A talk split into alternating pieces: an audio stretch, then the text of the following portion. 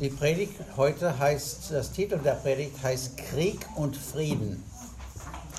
Das ist vielleicht noch, äh, noch äh, äh, relevanter heute als vielleicht vor vier Wochen. Ähm, aber es geht nicht unbedingt um Krieg mit anderen Zwischenländern, sondern inner, innerhalb von uns und untereinander, äh, in, in der Gemeinde sogar. Die, äh, die Predigt ist über Jakobus 4, 1 bis 6. Das lese ich jetzt. Woher kommen die Kämpfe und die Streitigkeiten unter euch? Kommen sie nicht von den Lüsten, die in euren Gliedern streiten?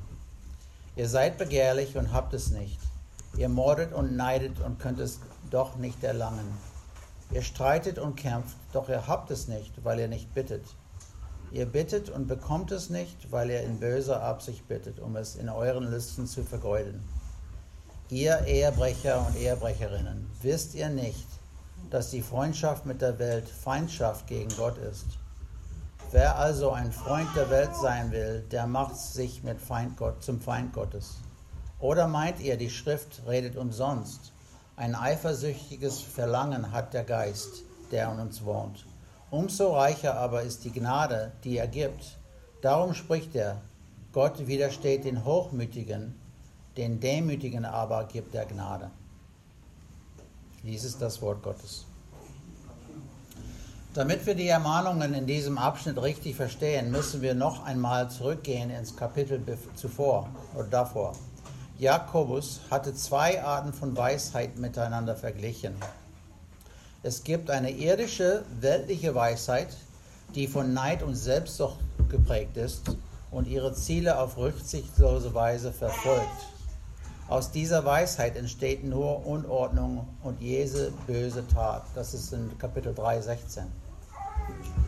Dann gibt es die Weisheit von oben, von Gott, die die Frucht der Gerechtigkeit bringt. Das ist das Frieden. Das ist Frieden. Gehen wir in, in unserer Erinnerung noch etwas weiter zurück. Jakobus hat sein Argument damit gestartet, dass er erklärte, was wahre Frömmigkeit ist. Er sagte, jemand, der wirklich im Glauben oder aus dem Glauben lebt, der hat seine Zunge im Griff, kümmert sich um die Bedürftige und hält sich von der Welt unbefleckt. Das ist Kapitel 1, 26 bis 27. So jemand hat Frieden und stiftet, stiftet in seiner Umgebung Frieden. Frieden ist etwas, das sich jeder Mensch wünscht, das jeder für sich sucht. Wir sind betrübt darüber, dass an vielen Orten auf der Welt Krieg herrscht und die Menschen, Männer, Frauen und unschuldige Kinder darunter leiden und sterben. Wir wünschen uns Frieden zwischen den Nationen, Frieden zwischen sozialen Gruppen und in unseren Beziehungen und nicht zuletzt Frieden in uns drin.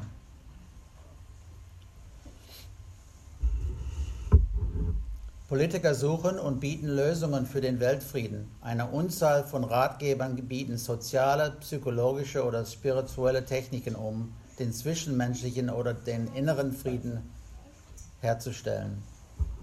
Aber die Menschheit hat sich dadurch eigentlich nicht geändert. Auf der Welt herrscht, um es mit den Worten von Jakobus zu sagen, Unordnung in jede böse Tat. Kapitel 3, 16. Warum? Weil die Menschen das eigentliche Problem, die eigentliche Ursache des Unfriedens nicht erkannt haben. Jakobus erklärt hier in drei Schritten, woher der Unfriede kommt und wie wir zum wahren Frieden kommen können. Er beschreibt zuerst die eigentliche Ursache des Unfriedens, dann den falschen Weg, den wir einschlagen und schließlich zeigt er den wahren Weg zum Frieden. Also erstens, zum ersten, was ist die Ursache des Friedens? Zuerst müssen wir uns vielleicht fragen, wer ist hier überhaupt angesprochen? An wen schreibt Jakobus diese schonungslose Beurteilungen und die eindringlichen Ermahnungen? Ihr habt Kämpfe und Streitigkeiten unter euch. Ihr seid begehrlich, mordet und neidet. Ihr bietet und werdet nicht erhöht, weil ihr falsch betet. Wir haben eben über die übel Zustände in der Welt nachgedacht. Jakobus schreibt aber nicht, die Menschen der Welt haben diese Kämpfe, Begehrlichkeiten, Neid falsche Gebete, darum sind sie keine, haben sie keinen Frieden. Natürlich ist das auch wahr, aber es sind die Leser seines Briefes, die Jakobus direkt anspricht. Und zusammen mit den Lesern in seiner Zeit sind wir auch angesprochen. Das heißt nicht, dass jeder Leser dieses Briefes alle diese Probleme hat, aber dennoch sollten wir uns alle das bewusst machen, dass wir als Gläubige nicht gegen Kämpfe, Streitigkeiten, Neid, Begierden etc. immun sind. Worauf Jakobus zielt, ist ja gerade die Tatsache, dass Krieg und Streit nicht irgendwo außerhalb von uns beginnt, sondern in uns. Da, wo Streit und Krieg sind, da sind die Ursachen in den Herzen der Menschen, die streiten. Der äußere Unfrieden beginnt mit dem Unfrieden im Herzen. Es beginnt mit der Leidenschaft, mit der Begehrlichkeit in uns. Wir begehren, was wir nicht haben, und wir beneiden die, die es nicht haben, oder die es haben. Darum beginnen wir zu streiten und andere zu hassen. Kein hasste seinen, seinen Bruder Abel, weil dieser eine Gunst bei Gott hatte, die er nicht hatte. Kein lebte auch, lebt auch in uns weiter. Jakobus schreibt nicht, welche Dinge es sind, die jemand begehrt und für die er zum, zu streiten beginnt. Ich denke, das ist bewusst so. Wir können hier jedes gut einsetzen. Unsere alte, alte sündige Natur ist geneigt, alles und jedes zu begehren, was wir nicht haben. Die Begehrlichkeit ist wie ein Feuer, das in uns brennt und alles verzehren will, was sich anbietet. Sobald wir nicht unseren Frieden darin sehen, dass wir von Gott allem in, in allem, mit allem versorgt sind, was wir nötig haben, suchen wir, dann suchen wir das andere. Darum nennt Gott in Vers 4 solche Menschen nach auch Ehebrecherinnen. Die Ehebrecherin ist die Frau, die nicht dankbar und zufrieden ist mit ihrem Mann und deshalb einen anderen, eine Beziehung außerhalb sich sucht, außerhalb sucht. Das ist die Ursache jeden Unfriedens und Streites bei allen Menschen und bei uns selber. Es ist kein Friede mit Gott da, keine Zufriedenheit mit dem, was er für uns ist und was er uns gibt. Darum suchen wir das andere und denken, wenn ich nur das hätte, dann wäre ich zufrieden, dann hätte ich Frieden. Also zum Zweiten, was ist der falsche Weg aus diesem Unfrieden? Als zweites beschreibt Jakobus den falschen Weg, den wir oft einschlagen, um den Unfrieden loszuwerden. In Vers 2 steht es, ihr seid begehrlich und habt es nicht. Ihr mordet und neidet und könnt es doch nicht erlangen. Ihr streitet und kämpft, doch ihr habt es nicht, weil ihr nicht bittet. Jemand, der nicht bittet, wird dies wohl aus einem von zwei Gründen nicht tun. Der eine Grund ist, dass er glaubt, er könne sich das Begehrte selber beschaffen. Wenn wir denken, dass wir fähig sind, etwas aus unserer Kraft und Fähigkeit zu erreichen, dann halten wir es nicht für nötig, Gott darum zu bitten. Wir können denken, oder wir könnten denken, was ich selber hinbekomme, dafür muss ich nicht beten. Ich kann dann beten, wenn ich an meine Grenze komme. Dabei vergessen wir, dass alle Gute, das wir jemals haben können, nicht von uns selber kommt, sondern ein Geschenk Gottes ist. Jakobus 1, 16 bis 17 sagt, ehrt euch nicht, meine geliebten Brüder. Jede gute Gabe und jedes vollkommene Geschenk kommt von oben herab, von dem Vater der Lichter. Der andere Grund, warum jemand nicht bittet, ist, dass er es nicht wagt, Gott um die Sache zu bitten, weil er vermutet oder weiß, dass er dafür nicht sicher nicht beten muss, weil das etwas ist, das er nicht haben sollte.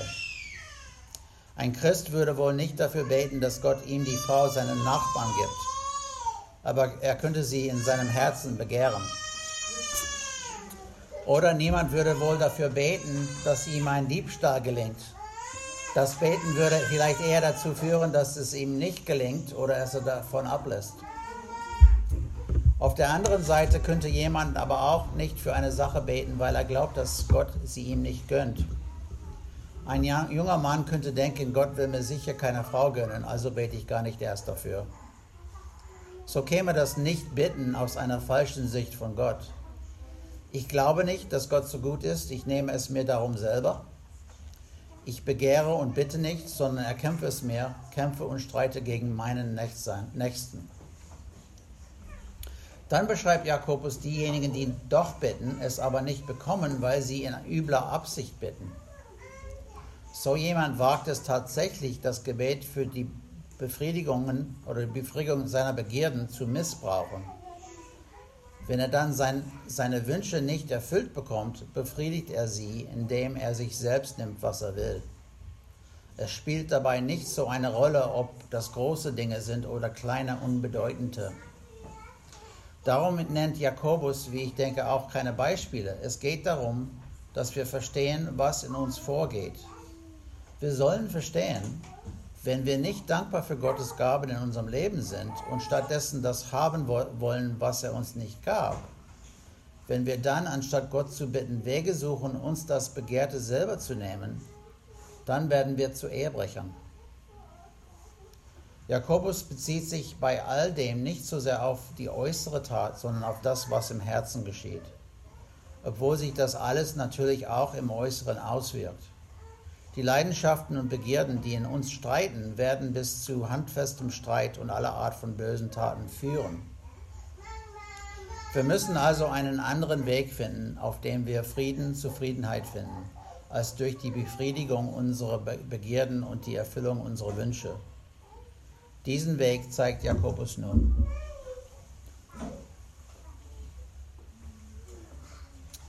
Wie wir Frieden erlangen. Wie finden wir Frieden, wirklichen Frieden? Einen Frieden in uns, der nach äußerlichen Frieden bewirkt. Zuerst geht es darum, etwas zu wissen, zu erkennen. Jakobus fragt in Vers 4, wisst ihr denn nicht, dass die Liebe zur Welt Feindschaft gegen Gott ist? Wir müssen erkennen, dass unsere Liebe, unsere Loyalität nicht geteilt werden kann. In Matthäus 6,24 zum Beispiel sagt der Herr Jesus, ihr könnt nicht zwei Herren dienen, Gott und dem Mammon. Ihr werdet den einen lieben und den anderen hassen. Wenn wir unsere Begehren auf den, die Güter dieser Welt, die Lebensweise dieser Welt richten, werden wir unweigerlich unseren Gott den Rücken zuwenden. Wer ein Freund der Welt sein will, der macht sich zum Feind Gottes. Wenn Jakobus daran erinnert, sagt er, ihr Ehebrecherinnen, wisst ihr das nicht? Eine Ehebrecherin demonstriert die Wahrheit dieser Aussage. Sie kann nicht beide Männer lieben und für sie leben. Dem einen spielt sie nur etwas vor oder vielleicht beiden. Wer Frieden finden will, muss das zuerst erkennen. Es ist unmöglich.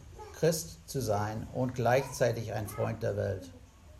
Wer das probiert, wird noch viel weniger Frieden haben, als wenn er die, ganz in die Welt geht. Weiter zeigt Jakobus auch, dass wir die Gefahr erkennen müssen, die in unserem Inneren stets da ist. In Vers 5 steht, ein eifersüchtiges Verlangen oder Begehren hat der Geist, der in uns wohnt. Es ist wie wenn er sagen würde, diese Begierde ist sowieso da, Macht euch das bewusst. Wenn wir mit einer Gefahr rechnen, werden wir wachsam gegen sie. Wir sollten nicht der Illusion erliegen, dass wir keine falschen Begierden mehr haben werden, wenn wir 10, 20, 30 Jahre mit den Herrn leben. Aber Jakobus, Jakobus sagt noch mehr, die Begierde ist in uns, in uns ist groß, aber noch größer ist die Gnade Gottes. Vers 6. Die Gnade, die Gnade Gottes ist nötig, damit wir nicht durch falsches Begehren von ihm weggezogen werden. Diese Gnade müssen wir erkennen und wir müssen sie annehmen. Wir haben vorhin davon gesprochen, dass Leute nicht beten, weil sie es nicht für nötig halten, weil sie denken, dass sie es selber hinkriegen. So ist es mit der Gnade Gottes. Wir können sie nur empfangen, wenn wir einsehen, dass wir sie nötig haben einsehen, dass wir das Feuer der falschen Begierde in uns nicht auslöschen können. Gott muss gnädig eingreifen. Das tut er auch, wenn wir darum bitten. Jakobus zeigt, dass Bitten heißt, sich zu demütigen. Darum sagt er, Gott widersteht den Hochmütigen, dem Demütigen aber gibt er Gnade. Ja, es ist hochmütig, nicht zu bitten. Es ist hochmütig zu denken, dass wir das christliche Leben führen können, dass wir aus eigener Kraft und Schlauheit Frieden finden können. Demütig sein heißt die eigene Schwäche, die Neigung zum falschen Begehren zu erkennen und Gott um Hilfe zu bitten. Demut ist nicht ein, eine zu geringe, zu niedrige Sicht von sich selber zu haben, sondern die, sondern die Realität zu, zu sehen, wie sie wirklich ist. Wie Jakobus dann weiter sagt in Vers 9, fühlt euer Elend, erkennt, wie es wirklich um euch steht. Und in Vers 10, demütigt euch vor dem Herrn, so wird er euch erhöhen. Kehr um, wende dich ab vom Schielen nach den Gütern der Welt und wende dich dem Herrn zu. Er wird dein wahres Bedürfnis nach Frieden stillen. Wenn du hochmütig bist, nicht bittest und selber deine Begierden stillen willst, dann wirst du erfahren, dass Gott dir widersteht.